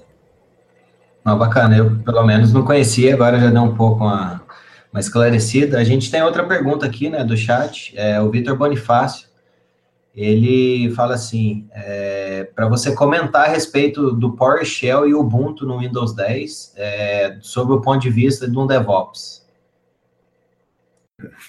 É, uh, o que, que eu acho? Eu acho legal para caramba. Uh, por que, que eu acho? Uh, até a mudança mesmo de, de, mindset da Microsoft eu acho legal. Hoje ela é a que mais contribui para open source uh, no mundo. mudou muito. Em relação a Docker, principalmente, se você vai mexer com Docker, vai ter Microsoft do seu lado ali quase que a todo tempo, porque os caras estão investindo muito forte nisso. Uh, em relação ao PowerShell, cara, é sensacional. Por exemplo, se eu preciso, eu tenho um Randeck da vida, o Randeck ele se comunica já via SSH com minhas máquinas lá, uh, Linux, mas se eu precisar rodar algum shell script, né, se eu precisar rodar algum script em máquinas Windows, eu tenho o PowerShell que me dá um puta no galho. Se eu já usei, não, nunca nem loguei, não sei como dar um LS, não sei como mudar de diretório. Uh, para o Windows, que eu falei há pouco, eu sou totalmente, eu sou quase que um analfabeto. Uh, para adicionar um usuário no Windows, lá no AD, para mim é uma tarefa super, hiper, mega avançada. Uh, eu não conheço, eu não conheço mesmo, não. Mas uh, pelo que eu vejo, facilitou muito para fazer automações com PowerShell. Seja para momentos que você precisa através de um handdeck, de um cara que vai disparar um job para um determinado para uma determinada máquina, para um determinado cliente, com um recurso de PowerShell ajuda bastante. Mas no detalhe, também não não vou poder ajudar aí. Se fosse do Linux aí, eu ajudaria. Vamos falar de Bash, de PDKSH, KSH. Aí é tranquilo, mas no PowerShell eu conheço pouco, mas sei que quem usa gosta bastante e é uma mão na roda para automações.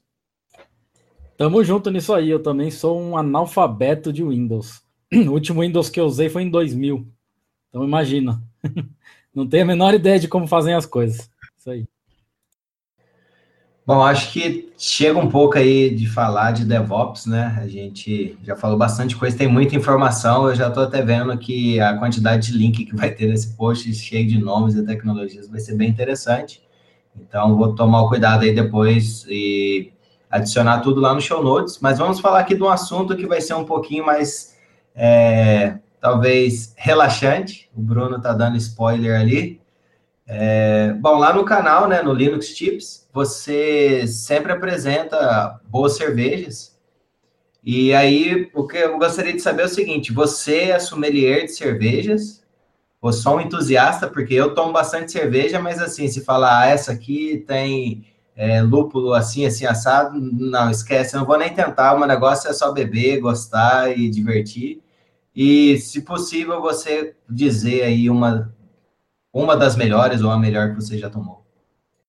Boa. Uh, o que acontece? Pô, sempre gostei bastante de cerveja. Sempre tomei uh, muita cerveja, né? Eu acho que todo brasileiro, né, acaba tomando bastante cervejas. Uh, assim, a gente tá bem habituado, Skol, uh, uh, Brahmas e Antárticas e por aí vai. Uh, só que uh, uns três, quatro anos para cá, eu comecei a tomar as tais das cervejas especiais, né, na época. A cerveja. Uh, e eu comecei a tomar uma ou outra, eu falei, puta, cara, que loucura, os caras pagam uma bica nessa cerveja ruim pra cacete, né? Pô, não gosto. E fui torcendo um pouco o nariz, né? Porque o que acontece? Foi aí que despertou, cara. Cerveja, não tem como você falar que você não gosta. Você não gosta de qual tipo de cerveja, manja? Porque é, é, é um universo tão assustador. Por exemplo, tem, eu, eu sou apaixonado por IPAs. IPAs são essas cervejas super, hiper, megas lupuladas. Então, por exemplo, essa daqui é uma Juice. Ela é que é lúpulo para cacete. Ela é session, porque é um pouquinho mais leve de álcool essa, mas ela é lupulada é, é uma porrada de lúpulo, né? Então tem aquele amargor maior. Uh, e eu amo essa cerveja. É boa pra caramba. Não essa, né? Essa aqui é. Mas uh, algumas boa pra caramba. A minha esposa, cara, ela gosta de um tipo de cerveja chamada sour. Cara, sour, eu não tomo, mas olha, mas por nada. Eu, olha, eu prefiro água com sal do que tomar aquela sour. O que, que é uma sour? É quase que um vinagre. Vocês vão lembrar disso. Quando vocês forem numa cervejaria, peguem uma sour e tomem. É um vinagre. Aquilo é bom para ter, é, temperar salada. Então, uh, eu acabei conhecendo uma porrada de tipos de cerveja, assim, fui, fui experimentando. E quando eu cheguei nas IPAs, uh, eu realmente me apaixonei. Porque eu gosto de café, eu tomava muito café, eu tomo muito café. Uh, e o café, para mim, sempre foi aquela ideia de sem açúcar e bem amargo. Eu gosto de café, de tomar de litros de café.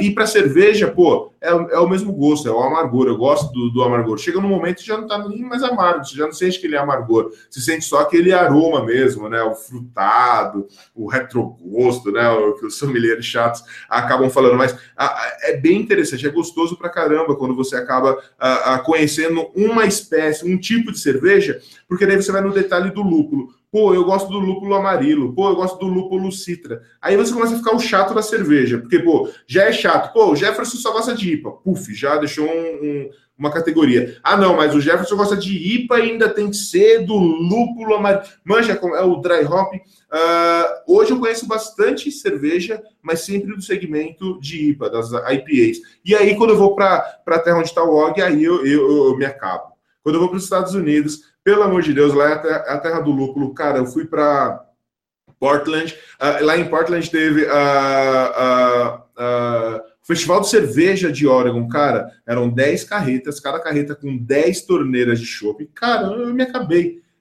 Um fim de semana com muito lúpulo. E quando eu voltei de lá, voltei muito mais chato. Muito mais chato para cerveja. Então, meio que virou um hobby mesmo. Hoje eu tomo cerveja, é, eu não tomo muito, eu, eu pareço ser mais alcoólatra do que realmente eu sou, é, porque sempre eu tô com uma cerveja lado, mas eu não tomo muito. Mas as que eu tomo, eu gosto sempre de, de, de nesse segmento ou uma cerveja IPA com os lúpulos mais a, a, americanos, uma cerveja mais daquele lado lá do, do Oregon, uh, é bem interessante. Da Califórnia também tem muita coisa legal. Mas, o que acontece, vocês falaram qual a melhor cerveja? Eu falo pra caramba, tá vendo? Vocês só perguntaram, eu tô falando 15 minutos da cerveja. Mas uh, vocês me perguntaram qual é a melhor cerveja, assim, ou uma que eu gosto bastante. Eu fui pro Lisa uh, em dezembro, lá em Boston. e lá em Boston tá, é onde, tá, onde surgiu essas Juicy, né? Que também são chamadas de, de é, Juice, uh, NE, tem, tem uma porra, Haze, tem uma porrada de New, NE por conta de New England, né, por conta da região, é, tem uma porrada de, de nomes. E lá, cara, tem uma cervejaria chamada Trillium. É uma cervejaria que você não consegue nem tomar cerveja lá, você pega e vai tomar na tua casa. Uh, ah, eu quero levar seis dessa. Não, você pode levar quatro dessa e duas da outra. O cara são chato até para vender. Mas, cara, que cerveja. É uma cerveja que ela parece um suco de laranja. Você olha assim, ó, ela é um suco de laranja, um suco de manga, mas é lúpulo que não acaba mais. É tipo é 20 quilos de lúpulo por litro de cerveja, 25 quilos de lúpulo por litro de cerveja. Coisas absurdas assim, que chega a pinicar a boca mas ó, chega a escorrer uma lágrima de saber que essa cerveja não vende para cá, porque elas são fabricadas, elas já são geladas, é, é, e desde lá da fábrica até o ponto de venda ela é gelada. Então, para chegar no Brasil. Nunca. É, ó, eu tive uma experiência com cerveja em 2015. Eu viajei para a Alemanha, fui lá em Pilsen, né? Fui em Pilsen e não foi planejado, né? Eu e minha esposa chegamos numa cidade que a gente ia ficar hospedado, Heidelberg. A gente não sabia, mas naquele dia estava acontecendo a Oktoberfest de lá, que é a Astaltfest. Aí eu comprei esse copo aqui, né? E essa marca aqui de cerveja que era oficial de lá, muito boa também. E é o que você falou, né? Não é essa coisa aqui, clarinha, é uma cerveja forte assim tal. Só que eu tenho um detalhe, eu sou o contrário de você, eu não gosto da cerveja muito amarga, não. Eu sou fraquinho, sabe? Gosto daquelas cervejas mais adocicadas, né? As lagers mais adocicadas e é, tem, tem uma Indian também, que é meio adocicada, que eu, que eu acho legal. E aquelas cervejas que tem fruta, essas coisas. Então é uma cerveja Nutella. Eu sou um apreciador de cerveja Nutella, não sou um apreciador de cerveja raiz. Mas eu, eu gosto bastante é, de tomar várias cervejas. Mas agora tem uma outra questão para te perguntar aqui, que é o seguinte. Eu acompanho seu canal já tem um tempo lá, o, Linux Tips, e eu lembro em alguns vídeos, deve ter um ano já, que você fez uma resposta para um, um camarada que comentou que não era legal você ficar tomando cerveja no canal e que não era uma boa ideia você ficar é, incentivando, né, fazendo apologia ao consumo de álcool que prejudicava e etc e tudo mais. E eu lembro que você deu uma resposta para ele bem da hora, que assim, a gente sabe que realmente não é legal, a gente não incentiva o alcoolismo, né? Mas apreciar uma cerveja assim é uma coisa gostosa e quem gosta faz com moderação, né? Fique bem claro. Mas eu queria saber se esse negócio da cerveja te prejudica em alguma coisa aí na sua carreira e se ainda acontece esse tipo de coisa. Você ainda recebe gente falando, poxa, para de falar de cerveja, que eu não gosto, ou, ou sei lá, isso aí tá errado? Ainda acontece hoje em dia? Cara, acontece, mas ó, é, o que acontece na cerveja, né? No caso da. Nesse, nesse caso desse rapaz mesmo. Pô, até entendo ele. Eu acho que ele tá acostumado com. com uh, não sei, ou tá esperando algo mais tradicional mesmo. É justamente por aquela imagem do, do professor, né? Do, do, do cara que tá passando conhecimento. Tudo. Eu até entendo. Mas, cara, para pensar, o açúcar, cara, se, se eu tivesse um vídeo aqui consumindo açúcar pra caramba, também era totalmente é, destrutivo, manja. É, é o que você falou, é usar com moderação, né? Eu acho que, que não tem problema algum. No, é, é no final do treinamento do presencial aqui em São Paulo, meia hora antes, todo mundo lá para fora uh, e lá tem cerveja artesanal todos os alunos ficam tomando cerveja meia horinha, trocando uma ideia, fazendo um networking mesmo. Pô, tive oito horas de treinamento frenético, muito conteúdo, no final vou tomar uma cerveja. Se eu não tomo cerveja, eu tomo um suco, mas eu tô ali confraternizando, né? E a ideia da cerveja no canal é para passar esse negócio mais leve, né? Pô, aqui a gente tá trocando ideia, vamos trocar ideia. Manja, não um negócio mais formal. Se ele me traz problemas, uh, eu ainda não sei, na verdade, assim, não, não foi nada muito uh, declarado. Mas tem as coisas boas. Então, por exemplo, uh, rola muito de eu visitar as empresas, as empresas me chamar para fazer talk, eu chego lá, tem cerveja, manja. Uh, de duas uma. A parte boa é sempre ter cerveja para tomar, e a parte ruim é, pô, esses caras estão achando que eu sou um alcoólatra mesmo, né, cara? Que eu tomo muita cerveja. Chegou às vezes 9 horas da manhã no tal que tá lá uma cesta de cerveja. Falo, pô, cara, mas pô, 9 horas não, eu acho que não é legal, né? Uh, no, no, outro fato interessante, no, no, no Summit da, da AWS que rolou aqui em São Paulo, eu estava lá, né? Daí tinha, tinha, tinha várias uh, empresas uh, dando cerveja e tudo mais. E eu trocando ideia, aí chegou um rapaz lá, falou pra gente, oh, vamos tirar uma foto. Eu falei, ô, oh, demorou, tirar uma foto. Daí fui tirar uma foto, só que eu tava sem cerveja. Daí tinha um cara na frente, ele falou, empresta um copo aqui rapidinho, só pra ele tirar uma foto comigo com a cerveja. Eu falei, caralho, mano, nem é por conta da tecnologia, velho, que foda, que, que eu tô passando uma imagem muito de alcoólatra, que coisa ruim. Daí, às vezes, eu paro pra pensar, falo, ó, oh, acho que vou pegar um pouco mais leve, porque, cara, tá tá ficando muito associado, assim. Mas às vezes eu meio que ligo o botãozinho lá, né? Falo, mano, não é possível. O negócio do canal não é uma escola, ele é, é algo mais é, é, descontraído, mais solto. A galera não pode levar assim tão ao pé da letra de, pô, você tá bebendo, que coisa horrível tal. Mas é divertido. Eu, eu mais dou risada com esses comentários. Eu não fico puto. É, é, eu não fico mesmo. É, dificilmente eu fico. Ah, no começo eu ficava com aquele negócio porque você grita. Falei, caralho, cara, tem um botãozinho que você consegue diminuir aí o volume, você vai lá e mexe, diminui o volume, e a galera, não, porque você grita, você grita demais. Daí eu peguei uma época um pouco de gás, mas depois eu falei, ah, não adianta. É, pô, a gente que está desde sempre na internet sabe, né? Um dos, dos, uma das normas da internet é o quê? Não alimente os trolls, cara. Se você alimentar, cara, você tá muito pego. Você tá, ó, você vai gastar sua vida só ali, ó, debatendo em comentário. E a galera extravasa o comentário do YouTube. Eles vão, eh, vão para outras plataformas de comentário que eu nem conhecia, cara. Tinha nego falando mal de mim em plataforma de, de comentário, é disco, eu não sei nem falar o nome dessa plataforma. Que é uma que o pessoal só fica comentando as coisas dos outros. E a galera metendo sarrafo em mim por conta de cerveja, por conta que eu falei System V ao invés de System 5. Porra, olha nos comentários, se você, se você pega gás, você não, não vive, você fica depressivo, cara, é foda.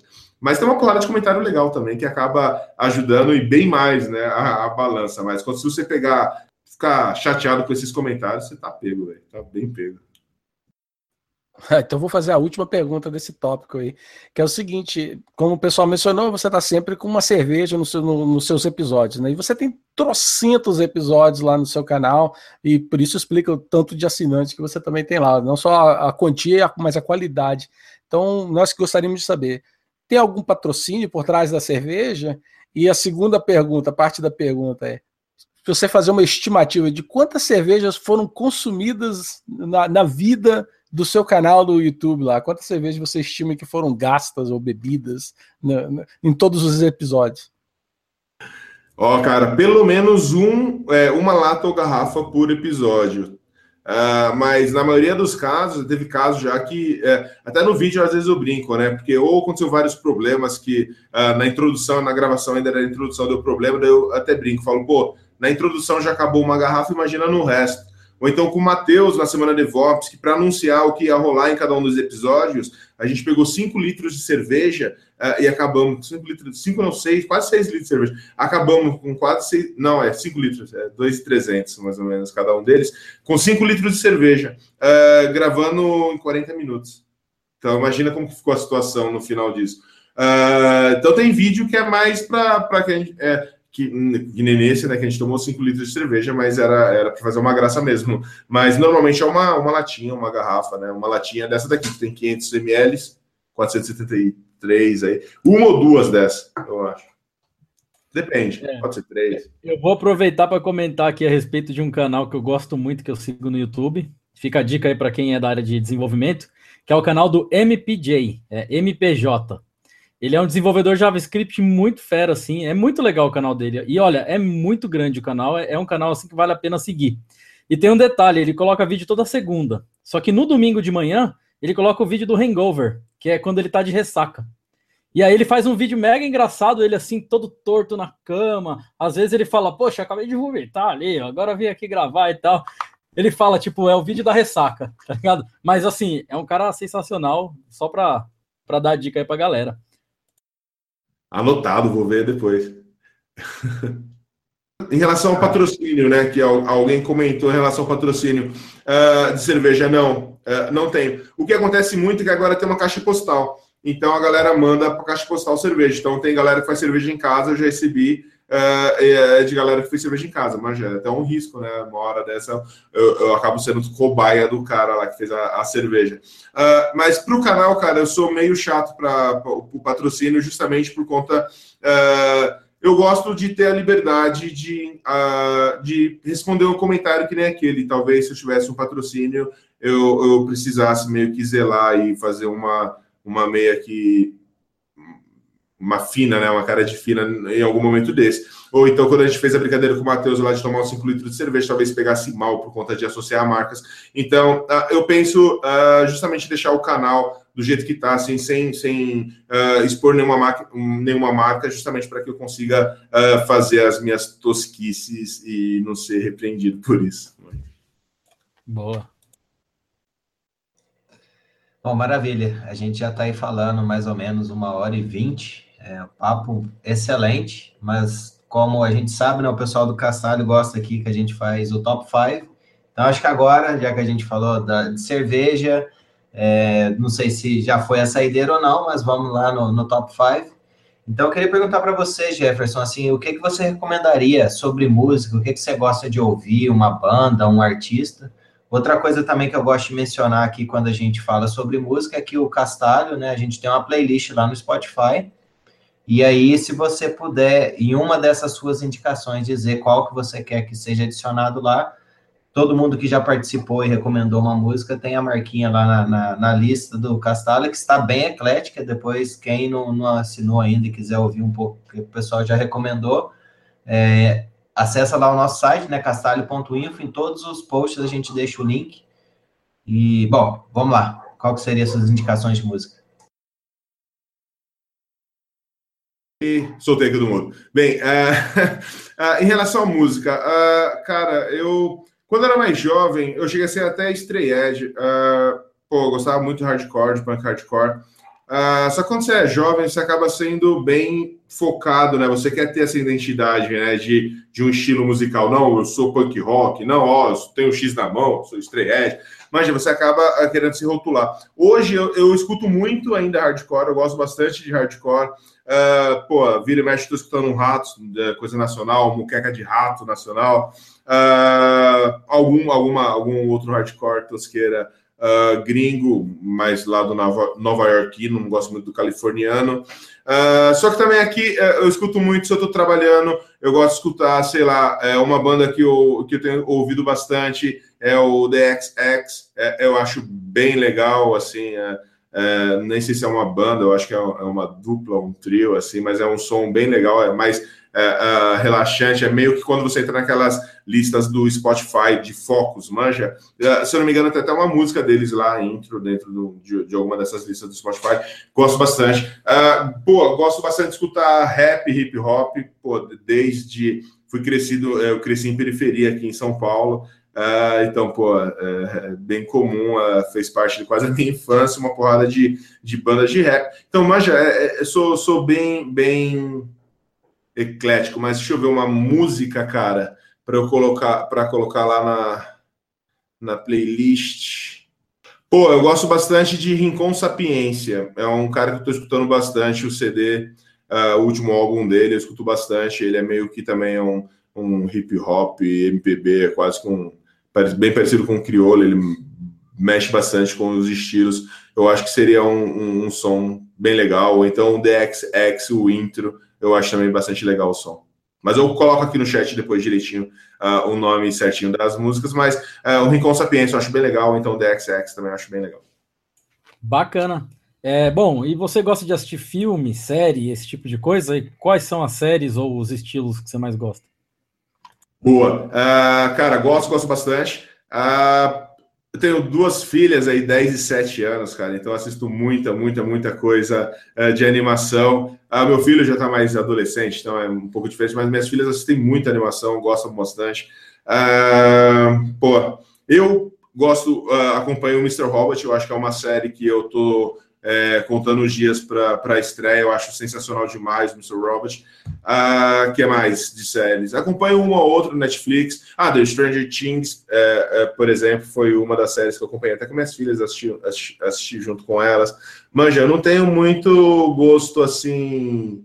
Uh, refinado em relação a filme. Eu gosto muito de filme de dar risada. Uh, Bem, deixa eu pensar aqui num filme. Pô, um filme, A Espera de um Milagre. Esse filme aí, para mim, eu acho que até hoje é sensacional, eu gosto bastante. Uh, Tom Hanks arrebentando.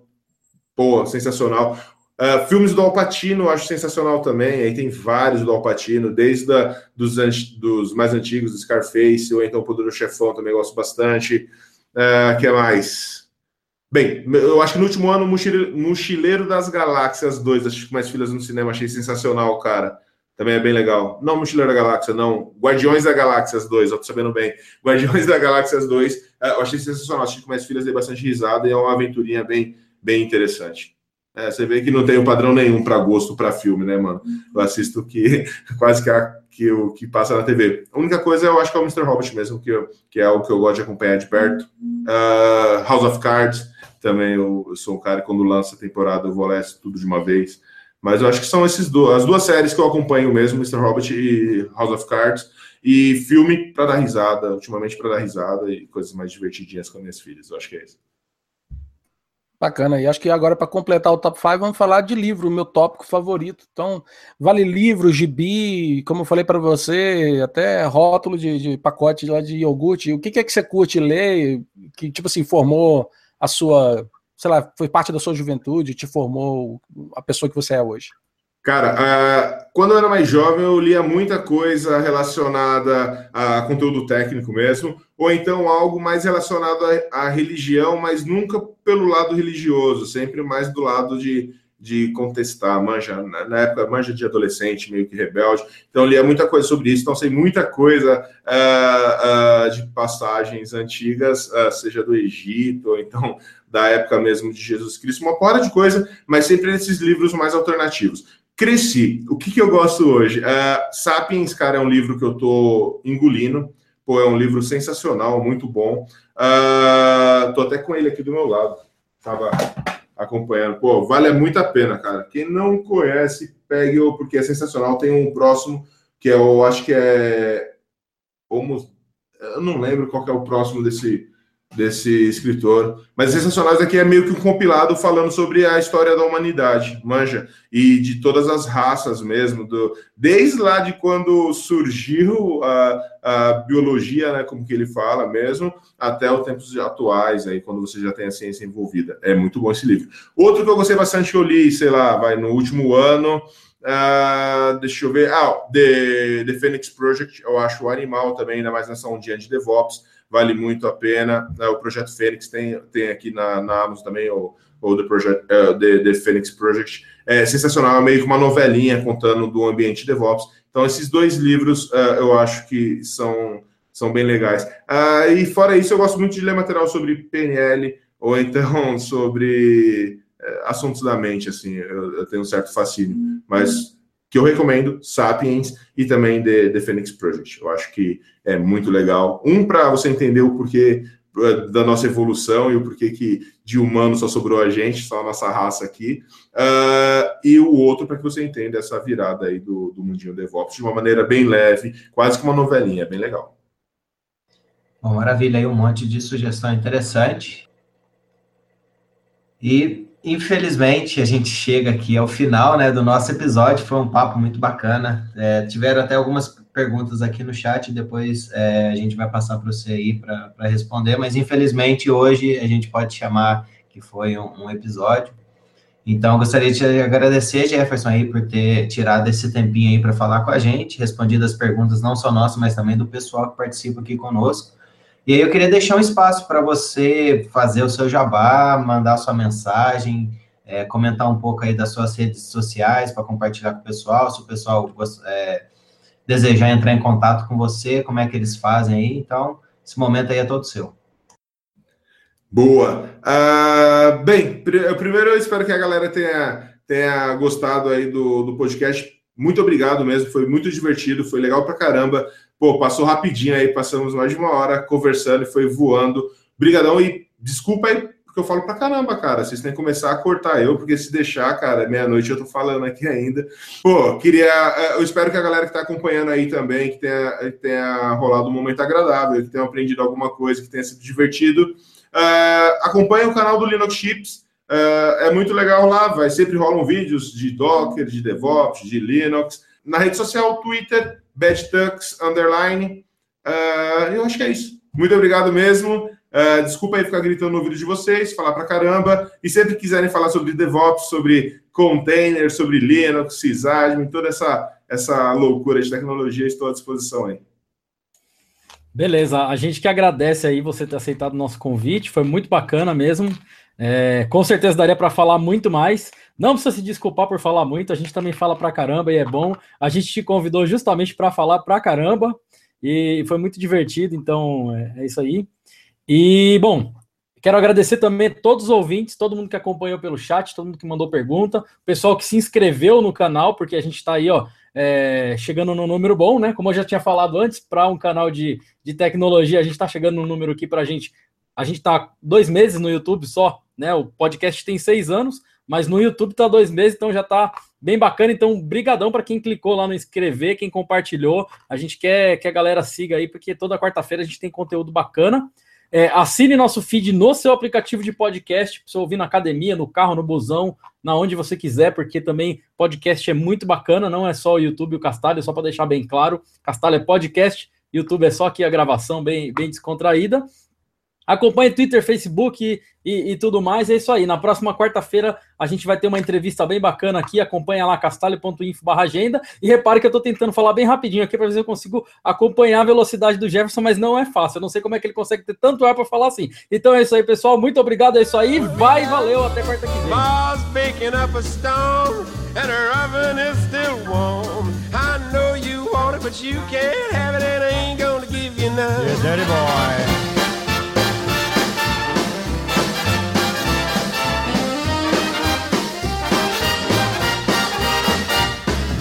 I ain't gonna give you none. Yeah, dirty boy. I ain't gonna give nobody none of my jelly rolls. Oh, such a stingy chap. I wouldn't give you a piece of pie to save your soul. How about a Zuzu snap? Her cherry pie is fine, her layer cake divine.